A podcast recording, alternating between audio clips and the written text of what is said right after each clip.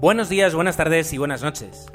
Esto es 00 Podcast, episodio 0097.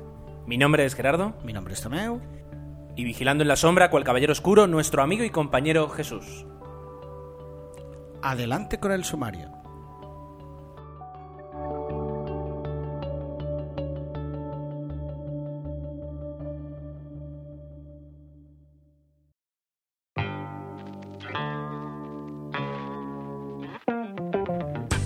Una nueva quincena, estamos con, con todos vosotros y con muchas ganas de hablar de cine, del cine que hemos podido ver, del que nos gustaría ver, del cine que se ha ido. Eh, vamos a tener un, un episodio que pinta interesante.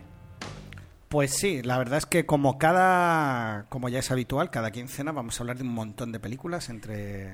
Sí, porque yo no recuerdo cuándo fue la última vez que tú y yo nos, Coincidimos. coordina- sí, nos coordinamos para poder ver la misma película y hablar de ella. Pero esta quincena no, o sea, volvemos, Volvemos. a volvemos a fallar. Eh, ¿Qué nos está pasando, Tomeu?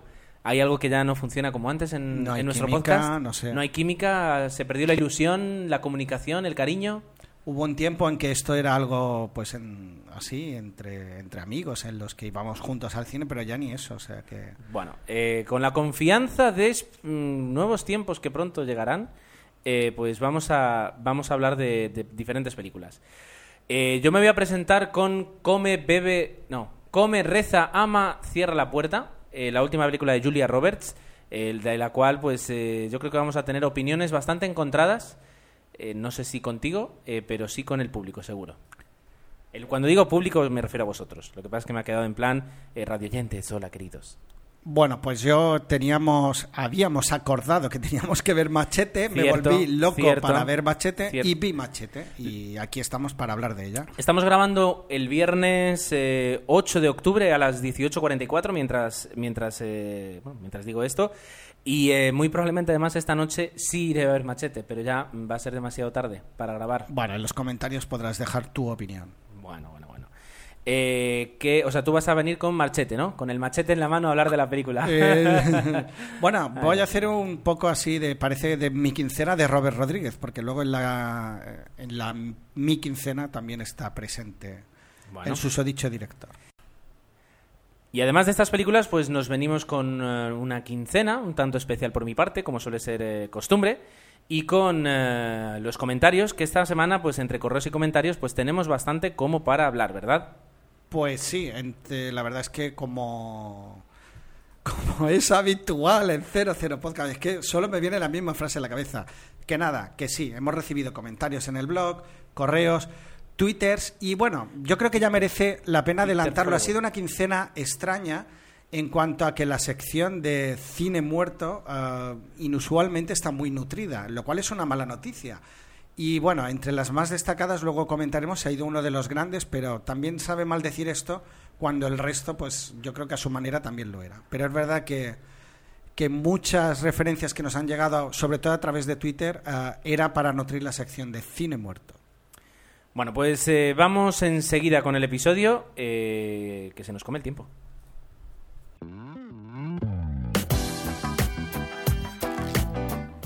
Y últimamente, y eso hay que reconocérselo a, a Tomeu, el que no falla, el que da el callo, el que se ve unas películas que yo no entiendo cómo con dos hijas y una familia puede ir tanto al cine, es Tomeu. Eh, ¿Qué has visto en esta quincena, Tomeu? Bueno, a ver. mm, No, no, no. Por ¿qué- suerte el cine infantil me gusta y, y- en mi quincena hay una y eh, también están los videoclubs donde se pueden alquilar las se alquilan, ¿no? Era un Se bueno, alquilan, se alquilan. Creo recordar que se alquilan. Por lo tanto, no, no todo es ir al cine. Pero bueno, sí. Am, tengo dos. Y luego también hemos visto muchas series porque ya vuelve. Estamos en plena euforia, septiembre y ahora ya octubre es la época dorada es la, o la temporada alta del inicio de muchas series. Yo, por ejemplo, me he enganchado a Los Pilares de la Tierra, que creo que tú ya habías visto en inglés. He visto los primeros cuatro, me quedan por ver los últimos cuatro y me he quedado aquí medio parado y la tengo que terminar. Porque me Yo gusta. estoy igual, he visto los cuatro primeros. Me costó arrancar porque intentaba, pues, eh, bueno, como la mayoría ya deberéis saber, o sabéis, evidente. Queda fatal esto, como todos sabéis, queda muy Sí, pedantorro, queda- pero bueno. Sí. Si os habéis leído el libro, está basada en el libro de Ken Follett, Los Pilares de la Tierra, que a su vez No. Ken Follett Te puedo- te está de moda. Te, te puedo, Sí, claro. Vamos a analizar, vamos a, bueno, antes de nada, en, cuando llegue la época, en el momento de los correos, eh, un oyente nos ha mandado un correo que luego leeremos, en el que dice que en el, en el minuto 51,36 o algo así, yo digo escribido. Fatal si lo has hecho. Y seguro que lo he hecho, así que pido disculpas y, y, bueno, a, Vale, pues a veces el directo y la velocidad. Tú has dicho, dice, tanto si, eh, para los que hayáis leído eh, Los sí, Pilares de la ahora Tierra... no recuerdo, pero puede Dice, ser que sonaba mal. Para, no, para los que hayáis leído Los Pilares de la Tierra, la serie está basada en el libro de Ken Follett. Y yo añado, y para los que no os hayáis leído Los Pilares de la Tierra, la serie también está basada en el libro de Ken Follett. Ostras, pues vas a tener razón. Sí. Es sí, que hay que estar Claro. en todas, Tomeu. Que yo un suponer que dado como por hecho, Que eh, todo el mundo... el- que todo el mundo ha leído Los Pilares de la Tierra. Como decía el otro día eh, una amiga que su madre en lugar de para referirse a los pilares de la tierra decía las columnas del mundo, Exactamente. que es otra forma de decirlo. De que Eh, te follen, perdón, de Ken Follett. Es otro chiste fácil que, que es- El podcast lo escucha, lo escucha tu, lo No, escuchan tus hijas. no, no, por supuesto que no. Es que mi sobrina a veces eh, sí. Sí, pues bueno, sé que me lo vas a cortar, vas a poner un pi, No, no, porque luego me acusan de censor, de que no respeto las libertades, de que hago lo que quiero con el podcast. verdad que así. queremos que sea un podcast blanco y no diremos más tacos. Y ah, bueno, basada en el libro de Ken Follett, Los Pilares de la Tierra, la serie me descolocó en el primer episodio porque, claro, el principio del libro sí que está muy, ah, es muy crudo, muy directo y la película no se centra al principio sobre todo en la parte política, histórico-política, de, o, o bien para situarnos un poco en el, en el marco histórico, pero me descolocó, pero a medida que va evolucionando la trama, pues ya vas cogiendo cariño a los personajes y, la verdad es que la- eh, es una buena adaptación, ¿no? Lo que han intentado eh, se ve claramente que es una superproducción y la verdad es que se deja ver. Con lo cual yo la recomiendo sin ser tampoco una maravilla.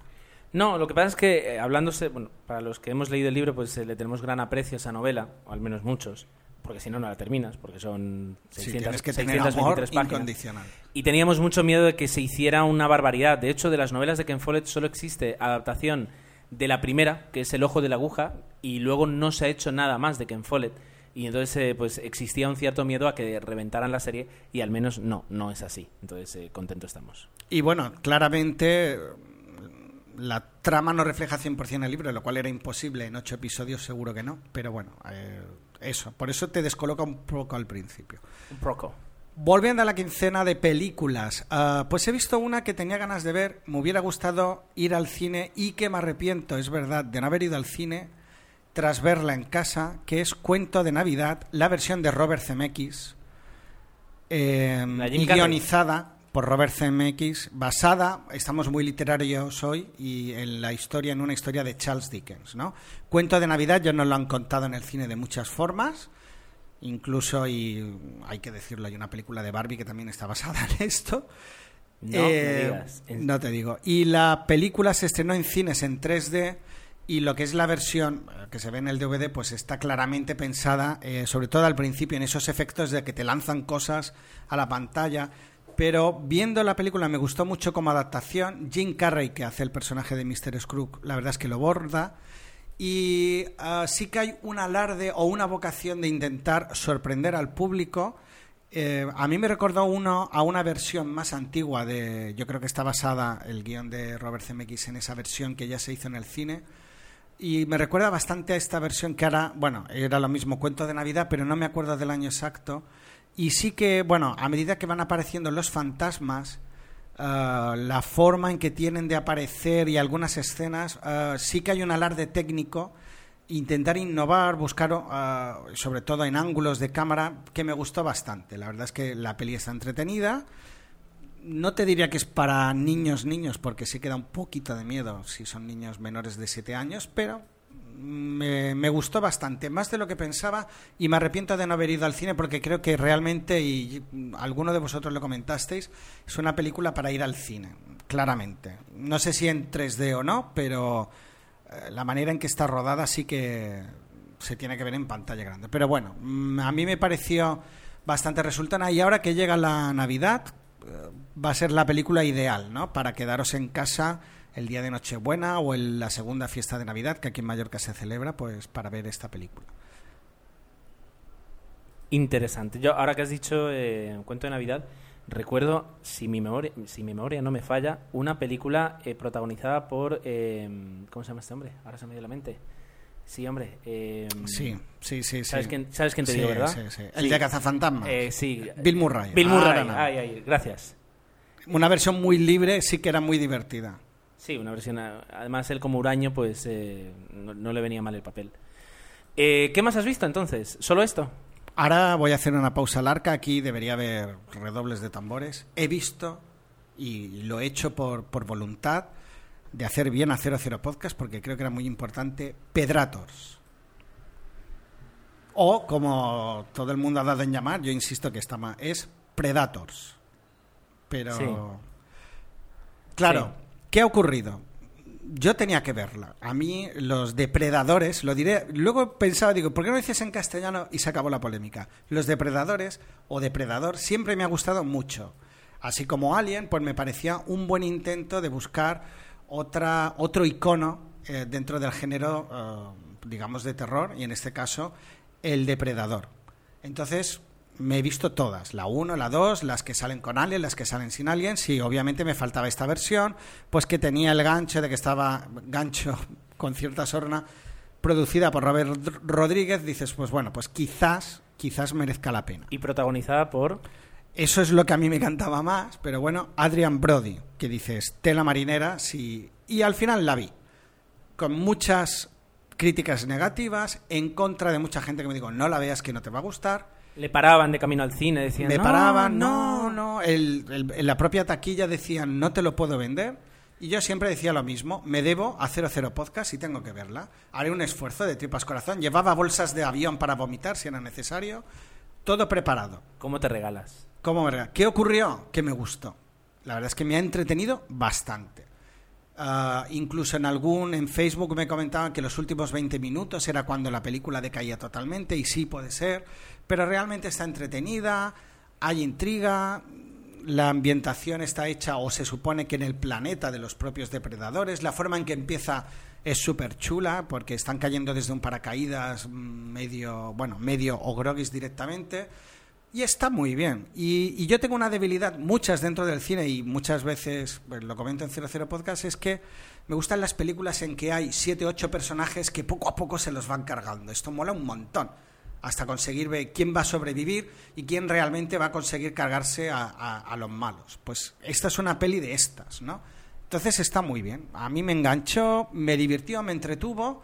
Y yo creo que es mejores, mejor, y han dicho que no, pero yo creo que sí, que las dos versiones hechas de Alien versus Depredador. Con lo cual, yo, alguno, si es fan de Depredador y tenía pereza de ir a verla, ir, por favor, porque a mí me gustó y me entretuvo. Si os gusta Irsen. Irsen. Bueno, eh, Y hasta luego, aquí hemos llegado, Gerardo, que ya de, de que hable yo. eres la única persona capaz de, en una misma quincena, mencionar una película de Charles Dickens eh, basada en personajes de Barbie y de una película sobre Predator. Correcto. Eh, eres, Yo eres, soy así. eres mi ídolo. Eres Yo mi soy ídolo, así. Como Rafael, ¿no?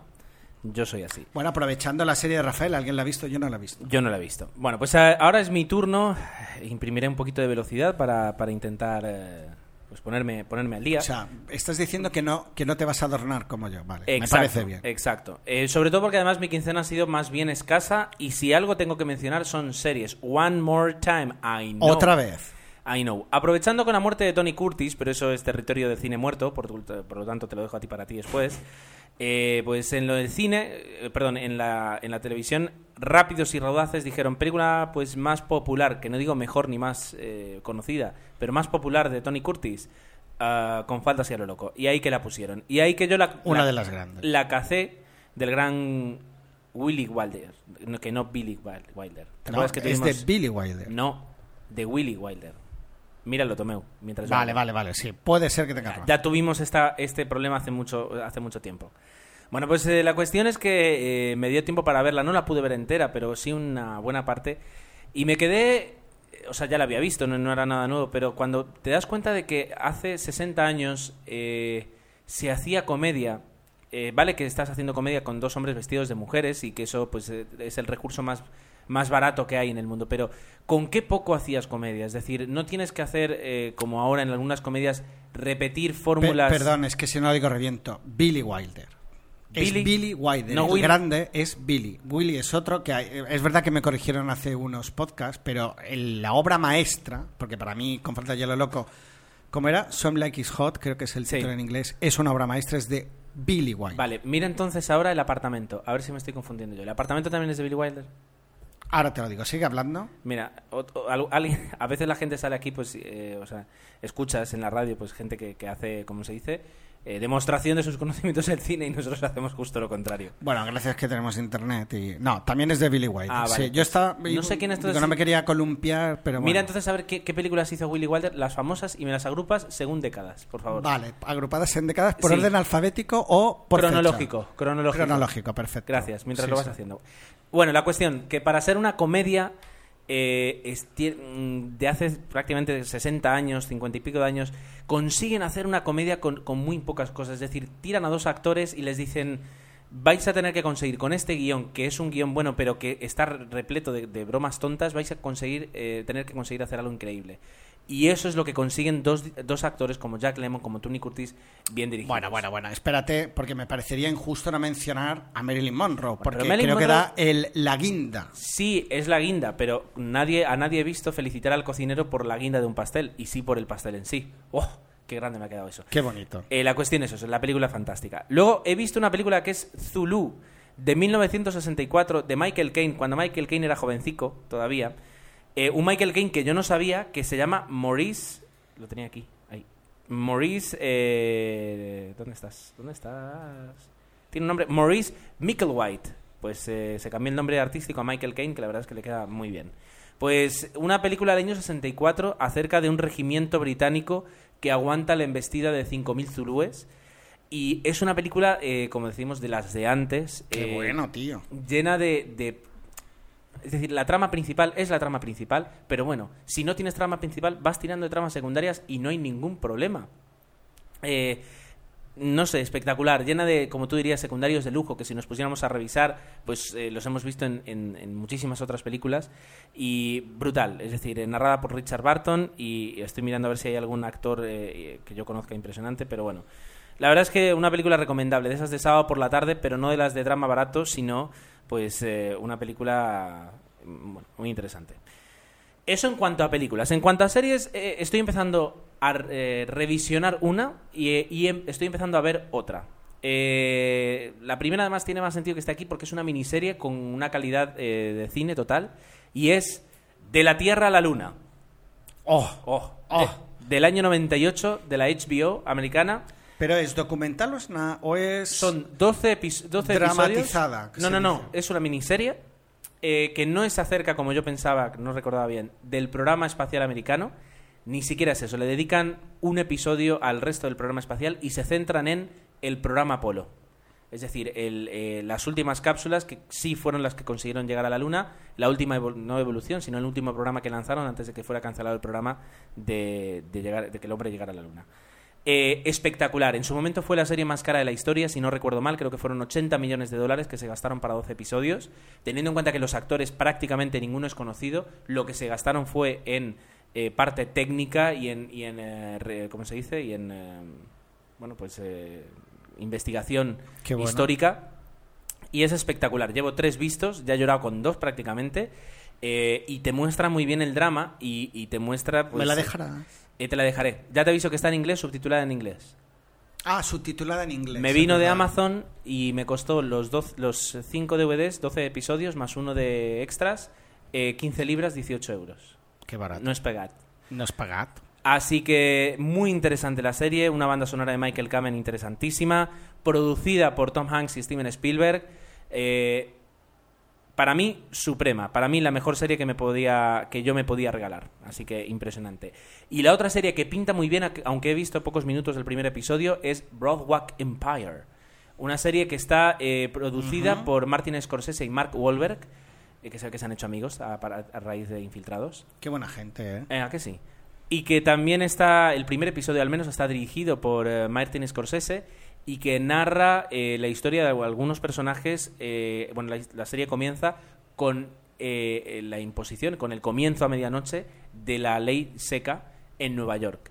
Y un protagonista que, ojo, prepárate Tomeu, es Steve Buscemi, Oh, me gusta. imaginaos, pues él es un capo, lo que se llama un capo, que para los que están a favor de la prohibición es un santo, para los que están a favor del- de la bebida es un dios.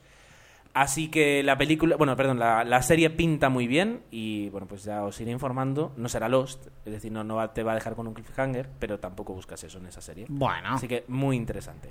Por último, eh, y rozando ya, no, ya nos hemos pasado de los 20 minutos, pero lo voy a hacer rápido. Voy a terminar con las, eh, bueno, con la- los resultados de, esa, de ese concurso, de ese- no, concurso, no, esa encuesta que hicimos, eh, que nos propuso, que, que nos propuso, no, que nos hizo casi todo el trabajo, Spider Jerusalem, que por cierto ya tiene usuario en Twitter. Eh, pues eh, que nos, eh, nos propuso a ver si podíamos elegir entre dos películas y solo pudiéramos ir a ver una al cine, con cuál nos quedábamos. que luego dice que nos mojemos y digo, bueno, si quieres, pues podemos aprovechar y decir, bueno, pues yo esta y Vale. tal. Este, Así. pues vamos a hacer, como vamos mal de tiempo, esta quincena lo haré contigo y la próxima lo haces tú conmigo. ¿Qué te parece? Vale. Así, así, a bote pronto. Bueno, nos quedaron unas pocas por comentar. Entre la chaqueta metálica y Jarhead, 89 votos para la chaqueta metálica y 4 para Jarhead. Sí, yo Kubrick, coincido. Kubrick 1, eh, el resto 0. Entre el silencio de los corderos y eh, Psicosis, 57 votos para, el silencio de los corderos, perdón, y eh, 34 para Psicosis. Entre Hmm. 12 hombres sin piedad del año 57, que no he visto y dicen que es una obra maestra y que tengo ganas de ver, y El jurado del 2003, 69 votos para 12 hombres sin piedad y solo 24 para El jurado. Entre Una odisea en el espacio y Moon, 68 votos para Una odisea en el espacio y 25 para Moon. La verdad es que Moon es una gran película, pero claro, eh, puesta contra, contra 2001, pues eh, pierde, pierde. Luego tenemos 72 votos para El Padrino en contra de tan solo 22 para Infiltrados. ¿Algún comentario? ¿Cómo? ¿Cómo? Ochen... O sea, ni me- Dios. No, no, es que me ha llamado la atención. Claro, 72 para El Padrino, 22 contra eh, del Infiltrado. Estamos hablando de que Francis Ford Coppola Es que 72 hay votos, color, tío. Martin Scorsese 22. Ah, luego aquí tenemos una victoria por 69 votos de Amélie contra 27 de Amanece que no es poco. Y mira que a ti te gusta esa película. Sí, sí, pero obviamente Amelie para mí es... Tiene algo... Bueno, más para ti que para mí, pero... Y vamos con las cuatro últimas. Atrapado en el tiempo se lleva 63, 65 votos, mientras que Teléfono Rojo Volamos hacia Moscú se lleva 64. Aquí, eh, pues eh, Stanley Kubrick sale corriendo. Eh, sin- es curioso, eh, pero sí, en cuanto a comedia Atrapado en el tiempo, yo creo que se, está, se ha convertido ya en una película de culto.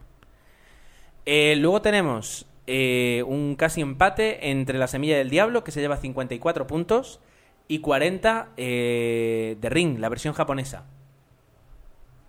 Claro, yo he visto la primera... No estoy seguro, pero The Ring me gustó. Bueno. De- yo debí votar a The Ring. Y luego tenemos 53 votos eh, para El Planeta de los Simios, la original, la de Charlton Heston. Mi voto va para ella. Y 40... Pero no sabes cuál es la otra. Me da igual. 42 votos para Distrito 9.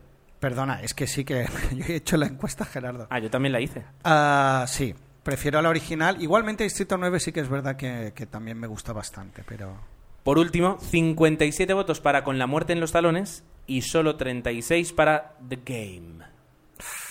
El otro día la daban con la muerte de los talones y Es muy hay un- una escena, la del avión, con una... O sea, hay unos silencios larguísimos, pero con una emoción brutales. Es que eso es muy difícil de dirigir. Ciertamente. Bueno, he Willy pensado... Wilder, El crepúsculo de los dioses, por poner un ejemplo. Vale. Pero me está siendo difícil, ¿eh? Internet está dando más puntos a Billy Wilder e incluso me corrige la expresión. Pero en la I, en IMDB, ¿lo has buscado? Sí, No. y no, no. es fácil tampoco. Bueno, eh, afirmo uni- unilateralmente que nos estamos quedando sin tiempo como para hacerte pasarte la encuesta, repasar tu encuesta por aquí, así que lo dejaremos para el próximo episodio. Claro, claro, mejor. No, o ya está, en principio... No, no, en principio no. Vamos a saquir- sacar aquí el- y también los de Jesús, No, eh, por la gente que es lo que ha elegido. Bueno, pues eh, vamos a hacer una parada y nos vamos a dar luego tiempo de sobra. Ah, no, no, no. Si llegan las noticias. Claro, faltan las Las noticias. Bueno, que de hecho podemos hacerlas en plan monográfico. Eh, sí, vamos a. ¿Me dejas hacer la presentación? Mm, venga. A continuación tenemos la sección El cine muerto por Tomeu Fiol. Pues la verdad es que hubiera sido imperdonable, Gerardo, saltarnos esta sección porque, bueno, ha habido varios fallecimientos, pero quizás el más mediático, el más sonado, es otro de los grandes mitos de Hollywood, indiscutible y que tú ya has hecho mención antes con la película Con falda y lo loco, que es Tony Curtis. Tony Curtis. Gran actor gran padre, padre de gran actriz.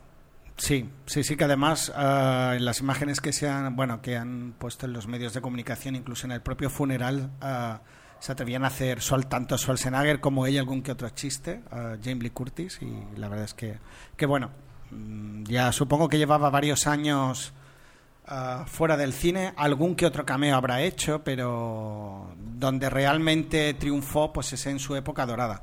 En Facebook poníamos, ¿no? ¿Cuál era la película de Tony Curtis que más te había llamado la atención? Y, es verdad que como Jack Lemmon son actores que se decantaban, y ya no digo más, es verdad, hacia la comedia, pero que también han destacado en películas dramáticas. Eh, ahora me viene rápidamente a la memoria eh, El estrangulador de Boston, que si no la habéis visto la recomiendo, que es un peliculón. Él hace el papel de, obviamente, del estrangulador y y está a mí me gustó bastante y en Stanley eh, bueno una gran obra maestra de Stanley Kubrick Espartaco tiene además protagoniza una de las grandes escenas de la historia del cine en la cual uh, como era Laurence Oliver le pregunta a ti qué te gusta la carne o el pescado y qué responde eso ya mejor que veáis la película y decidáis pero bueno como sabéis era el gran eufemismo de de la historia del cine donde se insinuaba y la verdad es que de una forma sutil. Yo no sé si esto tiene que ver o no con el doblaje de la época, porque aquí trascendió eso. Y en la versión original se dice de otra manera. No, yo creo que incluso, en, eh, creo recordar un reportaje haber visto que en, su momento, incluso en la versión original, además en los tiempos de la, de la censura americana, tuvo muchos problemas y tuvieron que reescribir el guion varias veces. Eh, sé, que, sé que hubo jaleo, pero no, no recuerdo la historia. Pero me da que no solo aquí. Y no va a servir de precedente, pero eh, por desgracia la sección del cine muerto de, de, Tomeu viene tan cargada que le voy a tener que ayudar yo un poco. Es que sí, sí. Aparte de Tony Curtis, eh, pues eh, el 1 de octubre fallecía Stephen J. Cannell, y que aunque no lo podamos recordar mucho, es un productor y guionista que entre, bueno, dice que mm, aquí, según la noticia del Universal de México, creó directa o indirectamente cerca de 40 series de televisión y la más conocida para nosotros seguramente sería El Equipo A. Totalmente. Falleció a los 69 años debido a complicaciones de un melanoma, según esto. Desde luego, 69 pues, años era, era bastante joven. Eh, ¿Quién más ha muerto? Tomeu. Otro que nos comentabais, que bueno, yo creo que su fama venía por otros sitios, pero íntimamente relacionado con el cine, era Eddie Fisher, que era cantante pop y que, bueno, una de sus principales bazas fue estar casado con Debbie Reynolds y, sobre todo, entre escándalos y otras historias, con Elizabeth Taylor, con lo cual tenemos otro, otro, otro fallecimiento. Otro fallecimiento. Uno muy extraño, un fallecimiento muy extraño, es el de Sally Menke. Eh, Sally Menke eh, no, tendría, no llegaría ni a los 60 años, además lo estoy diciendo de memoria, pero de verdad es, es muy extraño. Además ha sido encontrada, pues no en extrañas circunstancias, pero no es aquello que tuviera una larga enfermedad o un accidente de tráfico, no, es decir, eh, no, no, he seguido la noticia, pero eh, es muy extraño, es Sally Menke. ¿Quién es Sally Menke? Es la mano derecha de alguna forma de, Quentin Tarantino. Es la montadora, la editora de todas las películas de Quentin Tarantino. Eh, si Tarantino tiene un estilo muy marcado, en parte se lo debía gracias a Sally Menke, porque eh, muchas veces eh, el, estilo y el ritmo de una película es el, el estilo y el ritmo que le imprime un montador. Dicen que pues que un director puede puede digamos un montador puede salvar una película mala y cargarse una película buena. Es decir el, en las manos de un montador está gran parte de la responsabilidad de, la película. Así que pues eh, ha fallecido Salimenke y la verdad es que es una lástima y lo sentimos mucho y esperamos que, descanse en paz. Y ya para acabar porque si no esto va, a parecer las necrológicas las necrológicas, eh, otra actriz que Gloria Stewart, que sobre todo recordaremos más recientemente por el personaje de, de Titanic, ¿no? que hacía al principio de la película y que interpretaba luego con Sálvame, Gerardo, no me acuerdo. eh, Kane, Kane Kate Winslet. Kate. Winslet. Era el mismo personaje de Kate Era el mismo personaje solo que ya uno de en el año 97 y otro en 1912. Ah, pues sí, eh, Gloria Stewart que yo creo que injustamente solo se la recuerda por, por, eh, Oh, Sí, sí, eso es verdad. cuando cuando si podemos bueno si nos fijáramos en su en su eh, filmografía encontraríamos grandes películas lo que ocurre es que seguramente no las habríamos visto porque aquí fondo de armario no tenemos y fondo de cine pues, eh, bastante Eso... bueno tú un poco más tú un poco más porque ya son años los que eh, marcan tu, tu vida no por decirlo de alguna forma Ja, así. ja, ja, ja. Pero bueno, eh, digamos que además lo interesante es que fue nominada al Oscar eh, por el papel, eh, lo cual es muy interesante porque pocas veces en el cine, y eso ocurrió en el año 98, eh, dos actrices fueron, nomi- o sea, fueron nominadas por el mismo personaje. Eh, creo que había ocurrido muy pocas veces en, la historia de, de los Oscars. La cuestión, eh, ha muerto creo que a los 100 o 101 años eh, y bueno, pues descanse en paz. Sí, a los 100 años, justo, de 1910 a, 1900, a, a 2010. Sí, porque en la propia película ya se la veía una persona anciana y curiosamente, mira, Sí, no, y luego lo, lo- lo interesante es que decían que justamente ella ya estaba, ya había nacido cuando el, el Titanic tenía dos añitos, pero ya había nacido cuando el Titanic eh, se hundió. Así que bueno, eh, descansa en paz también Gloria Stewart. Bueno, y hasta aquí podemos, podemos eh, dar por concluida la sección de noticias, la sección del cine muerto. eh, la- yo, en yo este solo caso- espero que la quincena que viene no, no haya sección de cine No. muerto, porque es verdad que no nos gusta, pero creo, o sea, no nos gusta que la gente se muera, pero se merecen un homenaje, por supuesto que sí. Y aquí estás tú pues para recorrerlo, para recogerlo y, y mostrarlo. Bueno, más que nada agradecer a todos, porque yo, por ejemplo, sí, Tony Curtis era muy evidente, pero otros no tanto, se te pueden pasar por alto, y ahí estáis vosotros al quite. Muchas gracias. Exacto, te estás haciendo famoso con esto. De aquí a, a tener un espacio en Telecinco. Yo prefiero hacerme famoso por otra cosa. de Ya, ya, pero la fama llega por donde llega. Y si no, bueno, da igual. Pues eh, vamos a hacer, sí, ahora una pausa y nos quedan pues veintipocos minutos para hablar de nuestras películas.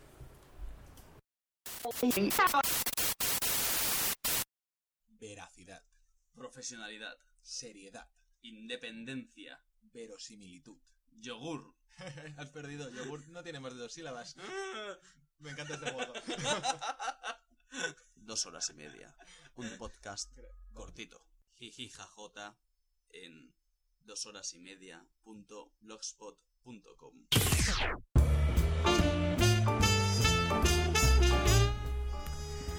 Pues eh, menuda combinación de películas nos ha quedado aquí casi sin, Eso estaba pensando. casi sin quererlo. Come, reza, ama y mata. Eh, sería, Sí. sería más o menos la, el, El si tuviéramos que darle título a este episodio. Eh, vamos a hablar de la última película de Julia Roberts, eh, que aquí se ha vendido hasta la saciedad. Julia Roberts y... ¿Cómo se llama este hombre? Y... eh, Si le hemos dado hasta un premio. Sí, sí, sí. Hoy estoy fatal para los nombres, no me salen. Y Javier Bardem. Julia Roberts y Javier Bardem. Julia Roberts y Javier Bardem.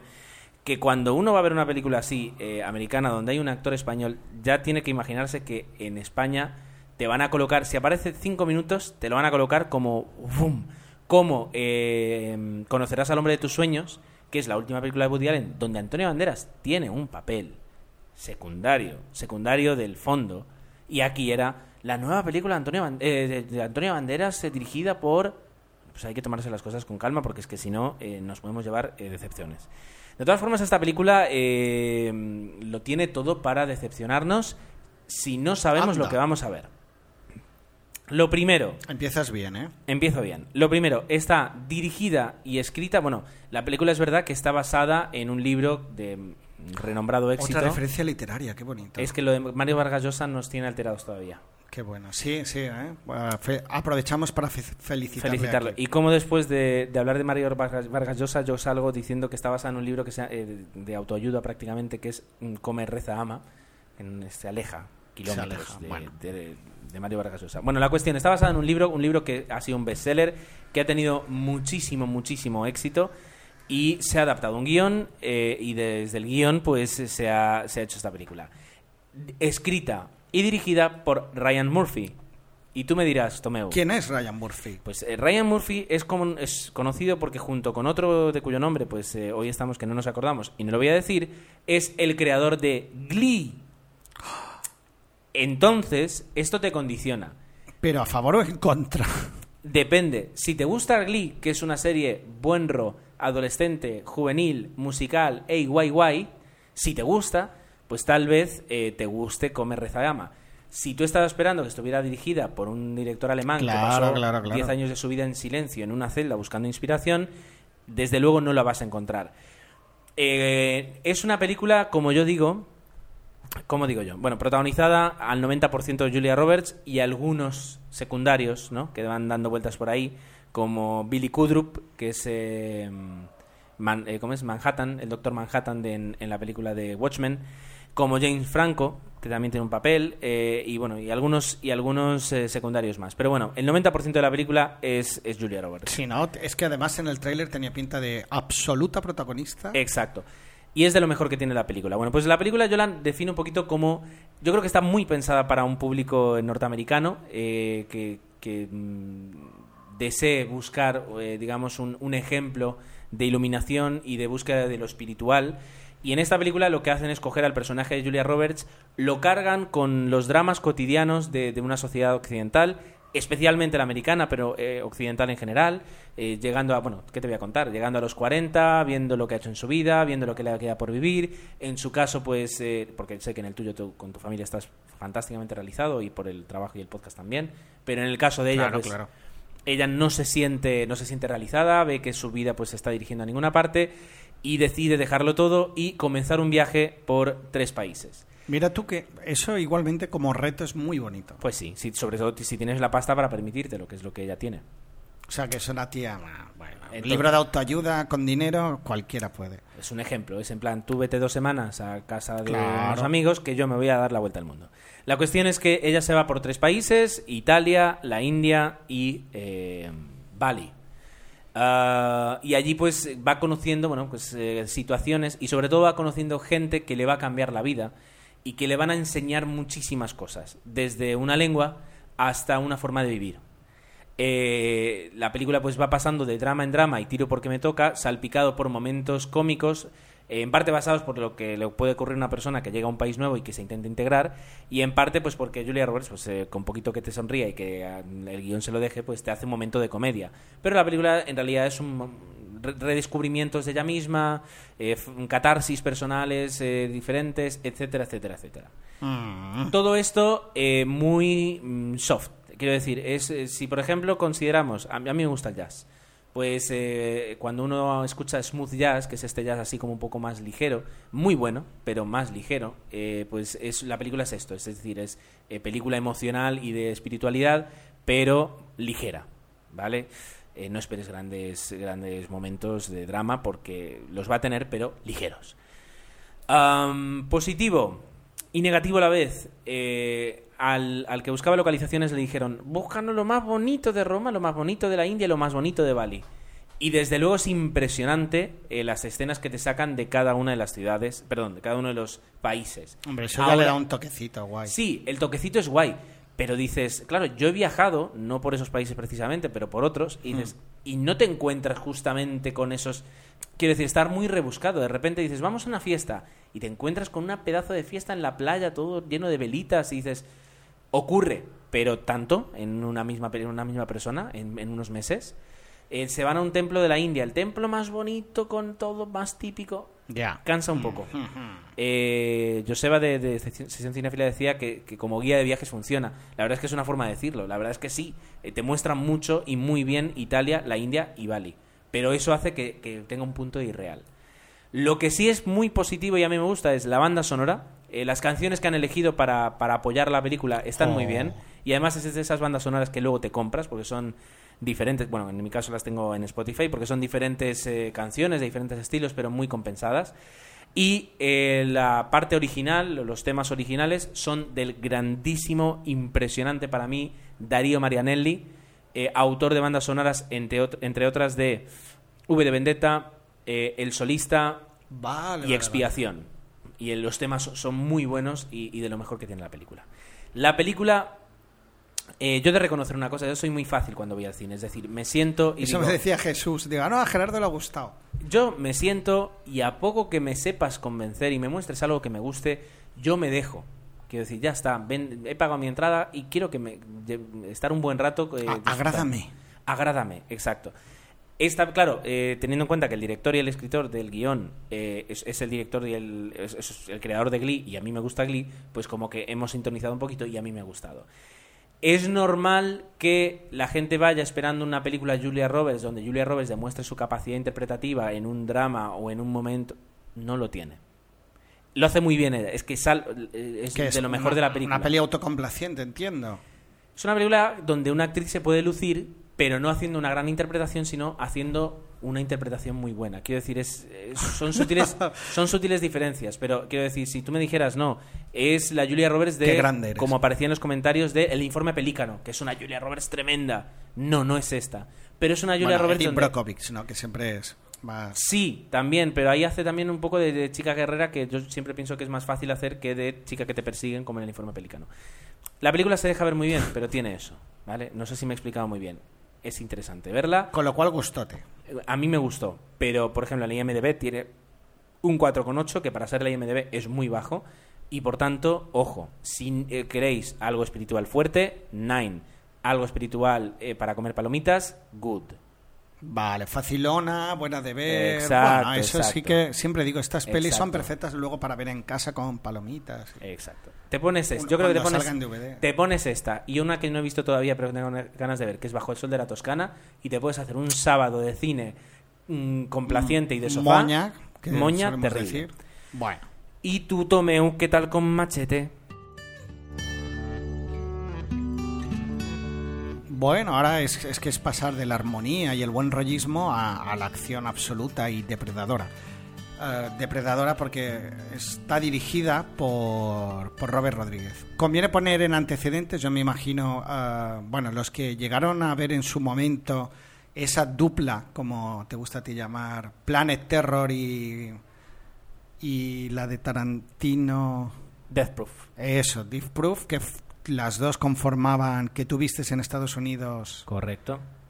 una única... ¿Cómo era la película? ¿Te acuerdas? Venga, te, te estoy Greenhouse, haciendo un quiz. Greenhouse, Greenhouse. Ahora no, tú venga, me preguntas, pues yo te respondo. Tú me preguntas, Perfecto. yo te respondo. Greenhouse. Dentro de Greenhouse, esta eh, lo que decíamos, eh, había la película Planet Terror dirigida por Robert Rodríguez y la otra película Deep Proof dirigida por Tarantino, que aquí, ah, para no sé si para sacar mayor rendimiento, ya que no había sido un gran éxito en Estados Unidos, se estrenaron aparte.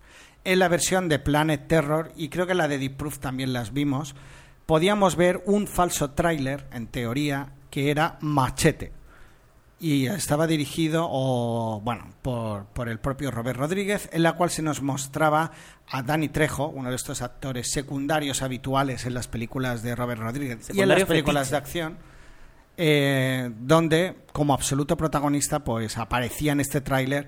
Parece ser que la cosa hizo gracia.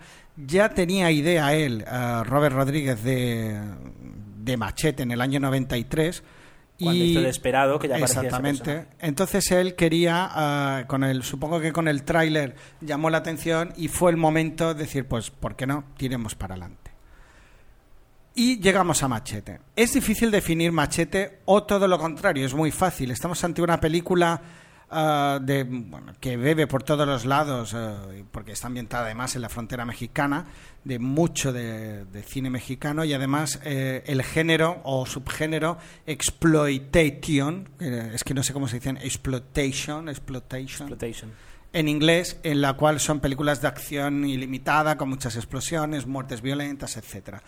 Claramente lo que pretendía Robert Rodríguez era ofrecernos esto, con ah, jugando un poco también con la forma de visualización o de montaje que se hacía en aquella época, ¿no? Donde ves que hay fallos de metraje, no tantos como tal vez en Planet Terror, y esa especie de ah, suciedad en la cámara, donde ves pelos y tal, a medida que se va proyectando la película. ¿Qué valores tiene ah, para mí Machete? Pues que se ha conseguido rodear de montones de secundarios que dice, ¿cómo es posible que, que haya conseguido, por ejemplo, a Robert De Niro en un papel realmente humillante? Eh, el personaje que él hace es bastante, bueno, muy, muy extremo y la verdad es que casi, bueno, casi no, caricaturizado, el típico senador corrupto en la cual pues no lo pasa nada bien. Luego tenemos a Michelle Rodríguez, que yo recuerdo y, y podéis ver los que hayáis visto perdidos, como una de las chicas que aparecían en Perdidos. Jessica Y Alba. en, perdón, y en Avatar. Y en Avatar, cierto. Jessica Alba, otra grande que todo el mundo recordará, ¿no? Por, creo que era las Cuatro Sin City, Fantásticos, por Cuatro ejemplo. Fantásticos, Sin City. Steven Seagal, fantástico, haciendo además de malo, y yo creo que auto, bueno, autoparodiándose en algún momento. Jay Fahey, que me gusta, este actor para mí está ganando puntos y era el piloto de Perdidos. Y una Lindsay Lohan, sorprendentemente, eh, pues fuera de, de sus habituales películas infantiles. Y lo típico. Sí, sí, porque la de. Yo ahora recuerdo Herbie Torero, Pe- versión. películas infantiles, Sí, Lindsay Lohan. Lindsay Lohan, perdona, empezó eh, trabajando para Disney. No, ah, sí, no, hombre. Y, y Britney Spears también, quiero decir. Y no, No, es no, Britney por, Spears no. por el club, por el club Pero Disney. bueno, yo la última sí que recuerdo de Lindsay Lohan era el Herbie Torero. La versión está horripilante que salía, es terrible. Sí, sí, sí. ¿Qué te ríes? No, no, que, que Yo te la acuerdes. A la Lindsay la he visto en película de esta Que te, acuerdes, que te acuerdes de Lindsay Lohan por haberla visto en No, Herbie además la daban el otro día en Disney Cinemagic. Que yo creo que al final Ay, Disney Dios va a pro- después de ver Machete va a prohibir las películas de Disney de Lindsay de- Lohan. de Lindsay Lohan en, en- en Disney, pero en los canales Dios santo querido. Es lo que hay.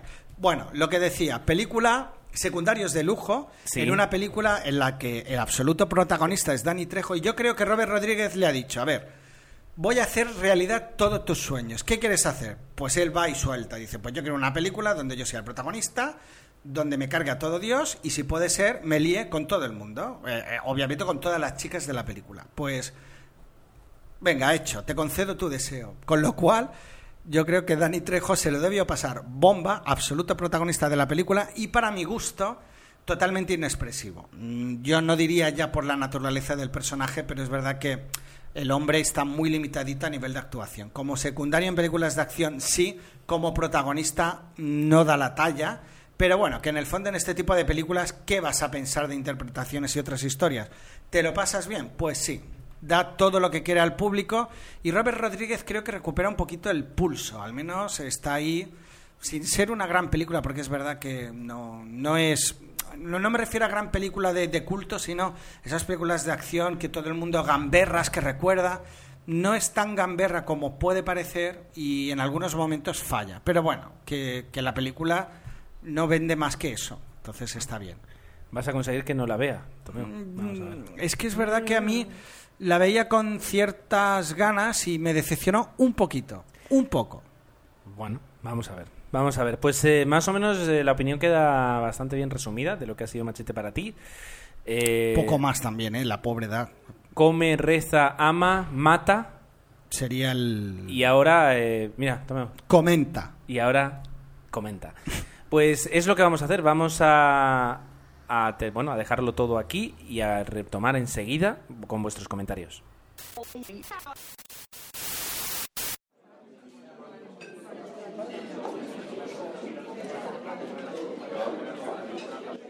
¡Mira, Pablo! ¿El qué? Ese de allí es George Clooney. Ahí va, es verdad. Vamos a acercarnos. ¡Hey! Hola, George. ¿Qué tal, Clooney? ¿El qué? Ah, hola chicos, perdonad, es que me habéis pillado escuchando Pod Cinema. Eh, ¿pod qué? Pod Cinema, en podcinema.es. Es un podcast de cine. Bueno, es buenísimo. Cinema, ¿eh?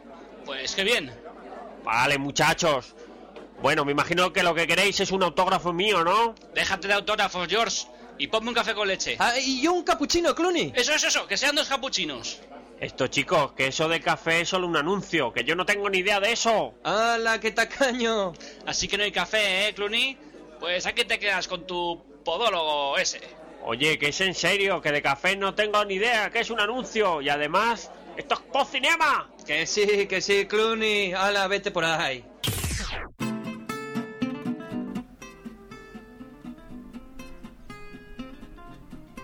Tomeo, si no me miras no te puedo dar la señal de que empezamos a grabar. Venga, dale.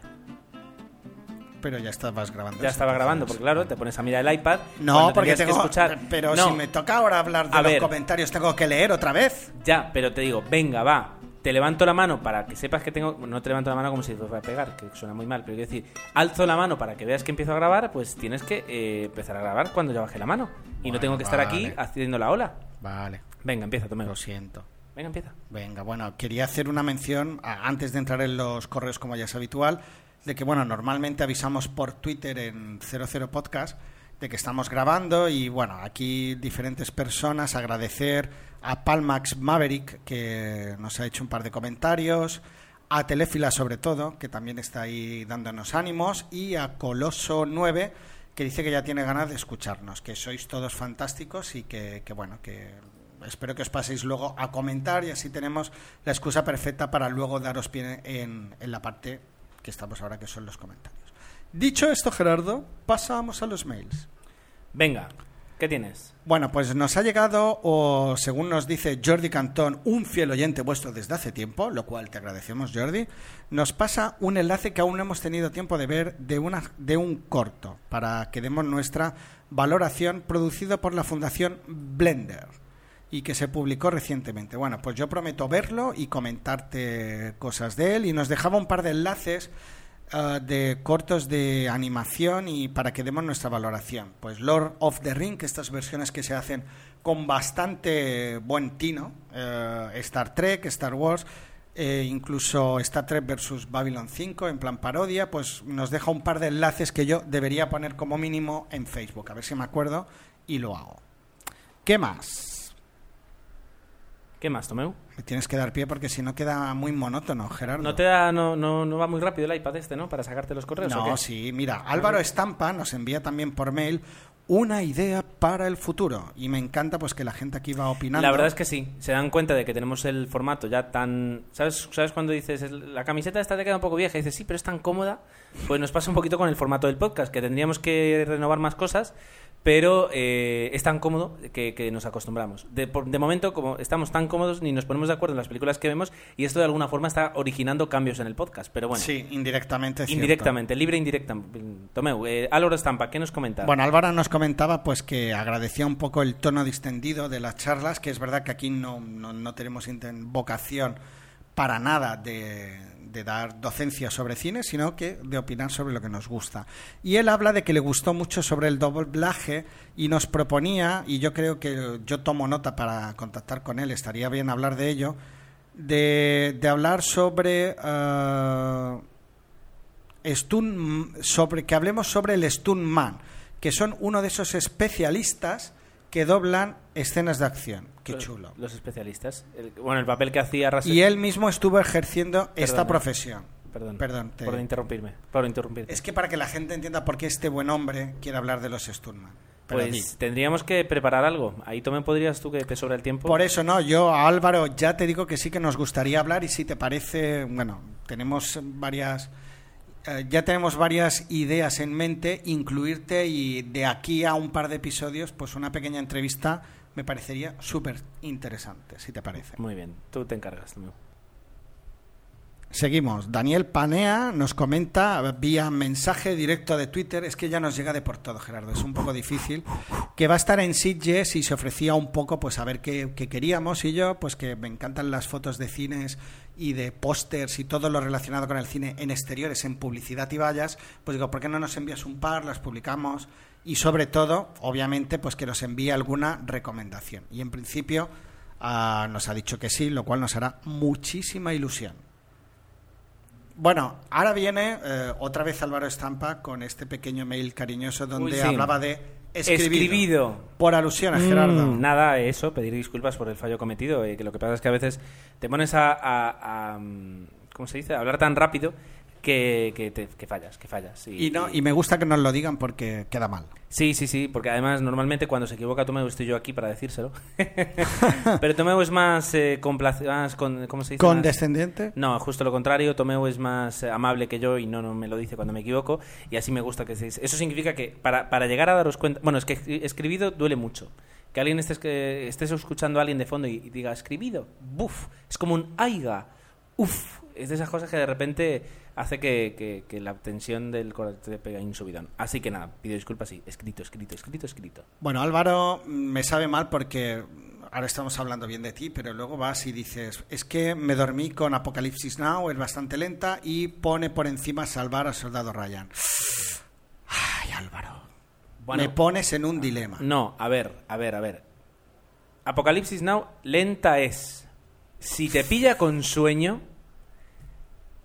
te puedes traspapelar. Es que son dos obras maestras. Ya, pero entonces, Salvar a Soldado Ryan es lo que tienes. Una película mucho más moderna, es del 98. Más trepidante, tiene más acción. No, puede- no puedes hacer lo que lo que hace lo que hace Stan, lo que hace eh, ay Dios Francis Ford Coppola Ah, eh, Dios, ay, Stallone, no. no no Stanley Dios. Kubrick iba a decir. Ah, vale, vale, vale. Bien, bien. no puedes hacer bueno Stanley Kubrick lo que hizo en 2001 Odisea en el Por espacio ejemplo. ahora no lo podrías hacer prácticamente porque porque un- una productora o una distribuidora te dice yo no distribuyo eso porque se, se me duerme la gente la gente ahora está acostumbrada a pum pum pum pum Pero Moon tuvo su éxito y se ¿Quién? produjo. Moon, la película, y es también lentita. Tuvo su éxito, pero no costó lo que costó mm, 2001 Odisea en el espacio en su momento. Ni Salvar al Soldado Ryan ni Apoc- Apocalypse Now. Me estás poniendo aquí un, tome- un ejemplo Tomeu que no tiene ni pies ni cabeza. Pero que estamos hablando de lentitudes, Dios no de producciones. Dios. Bueno, Bueno, la cuestión, que puedo llegar a entender que te duermas si tienes sueño, porque la película rápida no es, aunque no significa que sea mala.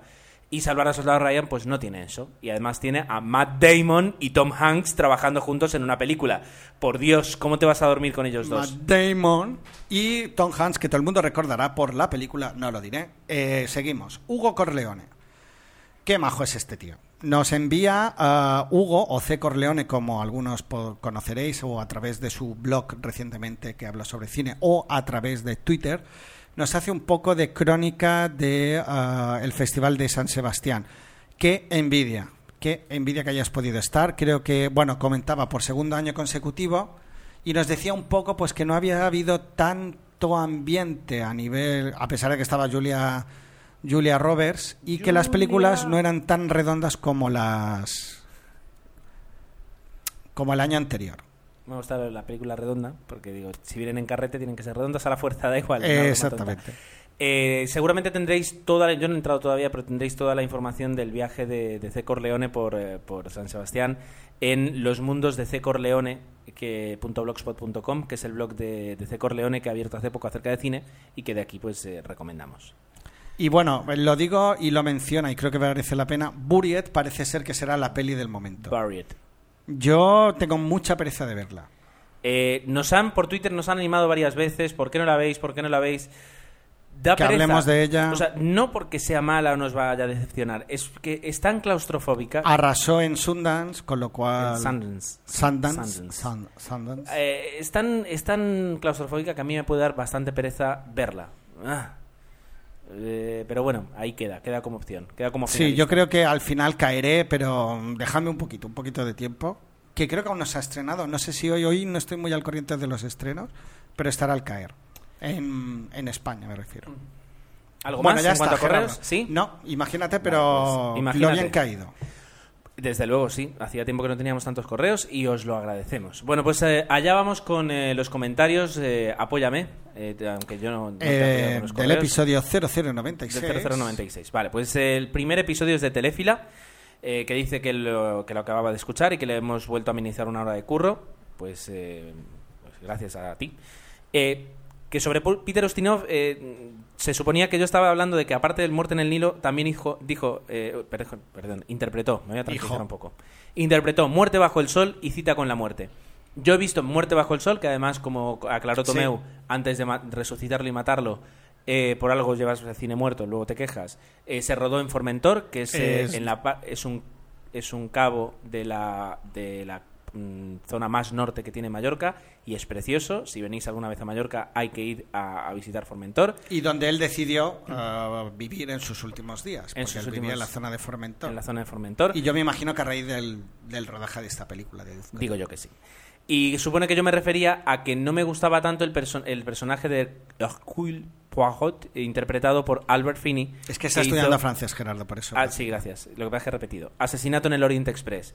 Que eh, la novela, la verdad es que la historia de, de que todo suceda dentro de un tren es espectacular, pero es verdad que yo ya tenía a Peter Ustinov muy encarnado como Hercule Poirot y no me sonaba tanto Albert Finney. Albert Finney. Claro, ahora me pilláis porque lo ideal sería buscarlo, pero hay otro Hércules Poirot que, Dice que sobre aquí- todo en serie de televisión, no Albert Finney, sino otro, otro personaje Fíjate, calvo con bigote que representaba mejor al personaje. eh, que digas esto cuando lo siguiente que dice Telefila es, aunque ha habido más Poirots tanto en el cine como en la tele, y que tú digas como, ah, no, yo esto es descubrimiento Vale. mío. Es que parece que siempre me meto con Telefila. Me refiero a que no es el que menciona aquí, sino que había otro que también es iconográfico, como el Sherlock Holmes de la serie y el Sherlock Holmes del cine. Bueno. Eh, guardiaoscura.com eh, pues se presenta, dice que es Unai y que aunque lleva tiempo escuchándonos, pues es la primera vez que comenta. Dice que, eh, bueno, que sobre el americano, eh, dice que le ha parecido un peliculón y que al haber entrado en la sala sin ninguna pretensión, sin saber muy bien lo que se esperaba, pues fue la clave de que le gustara. Que viendo el tráiler te puede decepcionar algo la película porque puede pasar, puede- puedes pensar que no es lo que en realidad te están vendiendo y que en la sala pues hubo gente que se decepcionó, pero bueno, que George Clooney le carga mucho, pero que dentro de todo aquí está, le parece que está espléndido porque no hace eh, gala de sus tics, poses, miradas, sonrisas eh, que lo han hecho pues, famoso y le han eh, prácticamente hecho ganar eh, muchos premios. Que el aprendiz de brujo es infumable y que No estoy de acuerdo, pero bueno, es sin más saludos opiniones. para los dos desde Bilbao. Creo que Telefila también es de Bilbao. Y aquí tenemos Guardia Oscura también, que es de Bilbao. Eh, algún día tendremos que hacer una gira por eh, Nada, buscarnos un sitio para grabar, chicos, y ahí estaremos. en el Guggenheim. Va- vale, ya está. Sí, si conseguís eso, Pero- nos pagamos los billetes. Pero fuera, debajo de la araña. Mm, o en, el, en la esta mimosa esta que parece un perro verde. Exacto. No, mejor dentro, si no, no. Mejor dentro, en el Guggenheim. O sea, Sí, yo poder decir he grabado 00 en el... Buah, buah. Exacto. Eh, si puede ser que coincide con una exposición de Yves Klein, eh, mejor todavía. Bueno, eh, Tyler Durden, ¿lo quieres comentar tú, Tomeu? Venga, dale. Venga, pues vale. nos comentaba y coincidía conmigo que Los Mercenarios era muy mala película. Luego creo que era Spider Jerusalén más adelante que decía que no hay que tomarse en serio esta película. Y es que digo, no sé si no me he explicado bien. Yo no me tomaba en serio esta película, pero me da la sensación que ellos en algún momento sí que se la toman en serio. Con lo cual, yo voy al cine a ver un poco de lo que digo o lo que he dicho antes de Machete, una peli gamberra y me encuentro que esta gente, jo, pues parece que se lo está tomando en serio, ¿no? Pues esa era un poco mi crítica. Luego ah, Tyler Durden nos dice que el americano, y es un poco la- lo que decía Gerardo, pues hay gente que no le puede haber gustado por ese ritmo que tiene la película, a él no le ha convencido. Toys Story le ha encantado y nos proponía otro juego que era un poco en relación a lo que antes el juego que hemos comentado, de- que era de Spider Jerusalén, Jerusalén.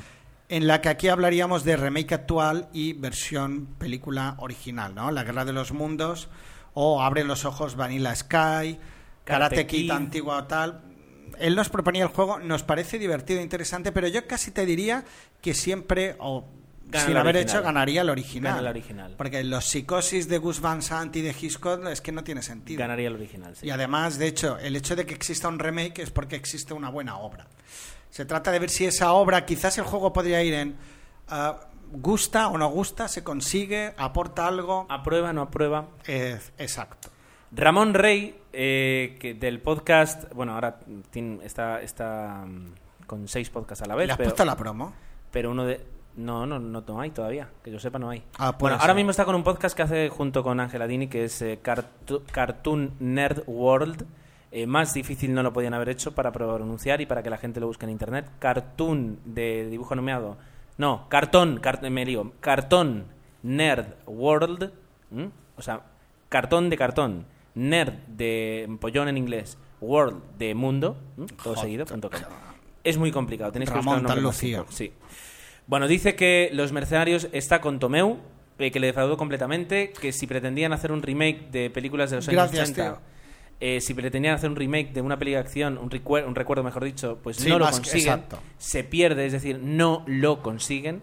Que sin embargo, Noche y Día, la de Tom Cruise y, y Cameron Díaz, es rollo, película, acción americana, jiji, jaja, fácil, tiros, mira lo que hago, y no defrauda. Y si vas a ver eso, pues que no defrauda. Ay, Que- no, no. Que el americano, que el, ameri- Discrepo. que el ameri- Sigue, sigue. que el americano le encantó, que es la típica película que tiene un desarrollo lento, eh, que le- está muy lejos de, de- de las películas de lucimiento personal de Clooney como, si es como que me habéis quitado las ganas de verla, sí, sí. Yo estoy de acuerdo con todos vosotros. que le ganó desde el principio con el tipo de narración y que tiene un aire, es verdad, un poquito el cine de los 70 tipo French Connection, donde Hmm. hay silencio, ocurren cosas, no te lo explican todo, es en plan, imagina lo que pasó, mm, que no te lo tengamos que contar, esperamos que seas lo suficientemente inteligente, es algo así la película. Dice que, eh, como bien yo creo también y coincido, la película no es para todo el mundo, es decir, si tú ves a George Clooney haciendo como que corre con una, con una pistola, como ya expliqué, pues puedes pensar que es otro tipo de película que no es. Using Your Brain, eh, del eh, blog de cine Using Your Brain y del podcast JPKJ, hijo de- no, Podcast, eh, me salía todo seguido, Perfecto. comenta. Comenta. Bueno, en este caso era él, que yo creo había dicho que era Spider, eh, que los mercenarios eh, le había gustado, que difería conmigo y, y no se toma en serio a sí misma. Un poco lo que yo decía y creo que Ramón Rey también, que yo creo que en algunos, bueno, Ramón Rey era más que era una su- sucesión de escenas, pero yo creo que sí que en algunos momentos eh, se olvidan un poco de lo que, están haciendo un homenaje al cine de los 80 e intentan trascender. No sé si me explico. Y bueno, sí que coincidi- coincide con lo de Jet Li y es verdad que a mí me parece desaprovechado el personaje. Coincide conmigo, en este caso, que Noche y Día le pareció mala y eh, bueno, dice que nos hará un especial y por favor pre-Sitges y en el siguiente post-Sitges. Pues entonces un poco, eh, ya que me encanta y junto suelen ir los de Luis F. Mayorgas de Fuera de órbita, pues escucharemos todos estos podcasts pues para tener una idea clara de lo que es Sitges, porque otro año más no voy a poder ir. Una pena. ¿Qué más, Gerardo? Sirio. Sirio. Eh, Sirio comentaba bueno, que mm, está interesado en ver el americano y entre lo que yo he comentado y Ramón Rey y Guardia Oscura, pues, pues eh, se le está se, bueno, se está se está convenciendo a ir. Que nos pide que, bueno, no, nos pide no, que él antes va a ir a ver Barriet, eh, que también le tiene muy buena pinta. La verdad es que la película tiene buena pinta, lo que pasa es que es eso, es que demasiado para mí ah, angustiosa para mí. Que en cuanto a lo de Sacha Baron Cohen, como Freddie Mercury, eh, que le parece también eh, le- lo ve interesante, y que en cuanto a parecidos razonables, le en su momento le pareció espectacular el parecido entre Val Kilmer y Jim Morrison de The Doors. Ah, Caracterización al poder. Tomeu, no solo te habrá oído Tarantino, yo también. Es verdad que los planos extra largos que duran más que las pelis de Duracell, que eh, de El bueno, el feo y el malo, no son para todos los públicos, pero encuentra que es un peliculón. Que los tres protagonistas, los vuelcos de la historia, la música de Morricone y los emocionantes 15 minutos finales le hacen, la hacen una de mis preferidas. Te has metido con el Spaghetti Western con Sergio Leone y eso se paga, Tomeu. Se paga, pero es verdad que tanta fama. Yo, así como antes he dicho, tengo una, una, una de Una mis muchas debilidades. Una ilusión. Hay cosas que no me gustan y es el género del western que siempre me ha parecido, pues eso, que prácticamente hasta el final no hay un momento así de gran acción. Y, y es verdad que hay grandes películas, grandes westerns, pero en mi caso no, no es que no comulgan mucho conmigo. Y eso se acentúa en el spaghetti western y en este caso en esta película. Pero desde luego no quiero quitarle valor porque es un género en sí mismo y, y nos descubrió, entre otros, a, a Clint Eastwood, con lo cual mucho hay. Por último, que en cuanto a los remakes, él dice que le parece que no aportan nada y que lo único que hay que hacer es eh, lo que hacen es Hollywood intentar sacar dinero y que llega Déjame entrar versión americana y que prefiere quedarse con la original. Eh, ciertamente, y además que no han pasado ni dos años. Bueno, eso es que ya no es un remake, es cuando eh, Hollywood te compra el guion de una película europea o sudamericana o asiática para hacer su propia versión, que ahí todavía no he visto una que sea mejor que la original. Curioso, curioso, curioso. Bueno, Spider, Sí, Spider Jerusalén, como es habitual, nos hace la disección del episodio. Nos comenta que la premisa, lo que os decía, era no tomárselo en serio. Y yo insisto que yo no me la tomaba en serio, pero bueno. Y, y bueno, es verdad que es una película que es más fácil que tenga mm, adeptos porque realmente está entretenida, pero que en mi caso no. Y por no repetirme, vuelve a hablar de noche y día, intentando, pues de alguna manera. ah, que defen- bueno, hablando de que Tom Cruise ha tenido un poco de todo en su carrera, pero es verdad que para mí ha tenido más bajos que altos, pero sí que me gusta en Minority Report, sí que me gusta muchísimo, pero muchísimo en Magnolia, como él menciona, En Collateral también está muy bien. En El último Samurai también. Sí, la verdad es que es un actor que, que ha tenido buenos momentos. En Nacido el 4 de julio, un gran papel dramático. Pero que últimamente el pobre intenta hacer de productor y convertirse en el héroe de acción. Y eso no le queda bien. Y bueno, hay que mencionar que para mí ya es un icono.